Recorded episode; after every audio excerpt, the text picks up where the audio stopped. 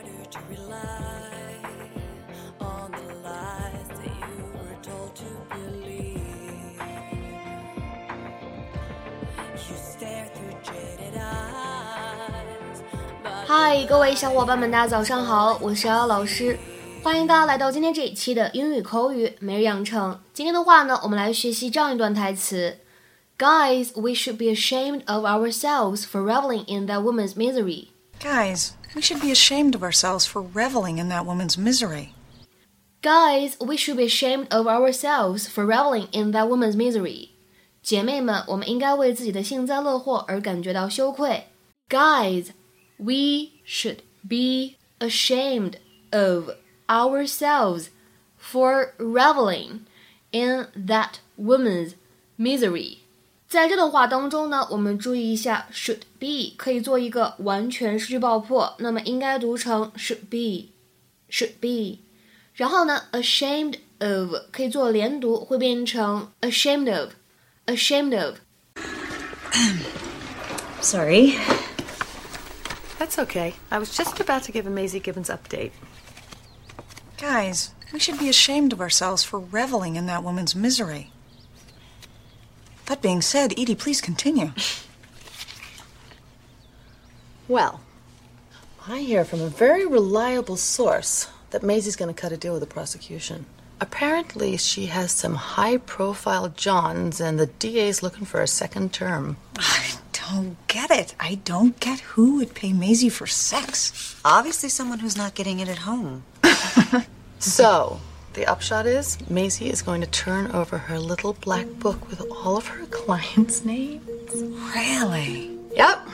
And can you imagine the fallout when this goes public? Blood on the walls.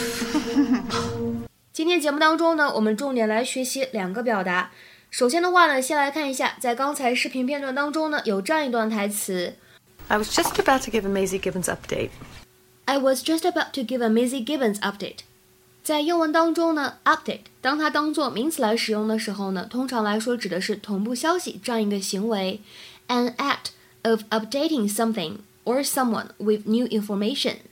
那么经常的搭配是 give somebody an update on something，在某件事情上面和某个人同步消息。比如说，I'll need regular updates on your progress。你的工作进展需要定期同步给我。I'll need regular updates on your progress。 再比如说，We'll give you an update on the hostage situation. We'll give you an update on the hostage situation. 有关这次人质事件，我们会给你同步最新消息的。那么今天我们要来学习的第二个知识点呢，有关这样一个单词，叫做 revel。revel，r e v e l。那么它的话呢，本身指的是狂欢、作乐这样的意思。那么我们今天这个关键句呢，它字面的意思就是我们拿着这个女人她的 misery，她的这样一个悲惨的遭遇来作乐。其实呢，就是有一点汉语当中我们说幸灾乐祸这个意思。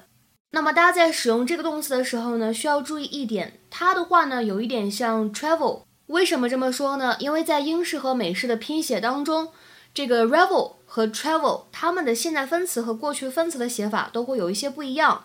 在英式当中呢，我们会双写 l，而在美式当中呢，只有一个，就是不需要双写。所以这个呢是一个细节，各位同学需要多加注意。那么像我们今天关键句当中出现的这样一个搭配，revel in something，应该如何来理解呢？其实，在口语当中指的是特别享受做某件事情的感觉，to enjoy something very much，to enjoy something very much，非常享受做某事儿。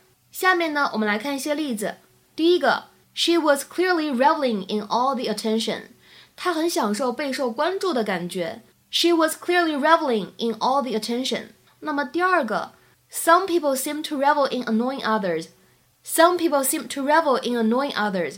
有些人似乎特别喜欢去骚扰别人，乐在其中。那么再比如说最后这个例子，I could tell that he was reveling in the fact that I was going to fail。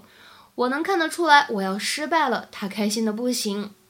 I could tell that he was reveling in the fact that I was going to fail。那么今天的话呢，请各位同学尝试翻译下面这个句子，并留言在文章的留言区。He reveled in the freedom he was allowed. He reveled in the freedom he was allowed. 那么这样一个句子应该如何理解和翻译呢？期待各位同学的踊跃发言。 我们今天晚上八点钟的话呢，免费英语口语角的活动会正式进行。那么本周的话题呢是讨论这个斯坦福大学的事件。OK，今天这期节目呢，我们就先讲到这里了，拜拜。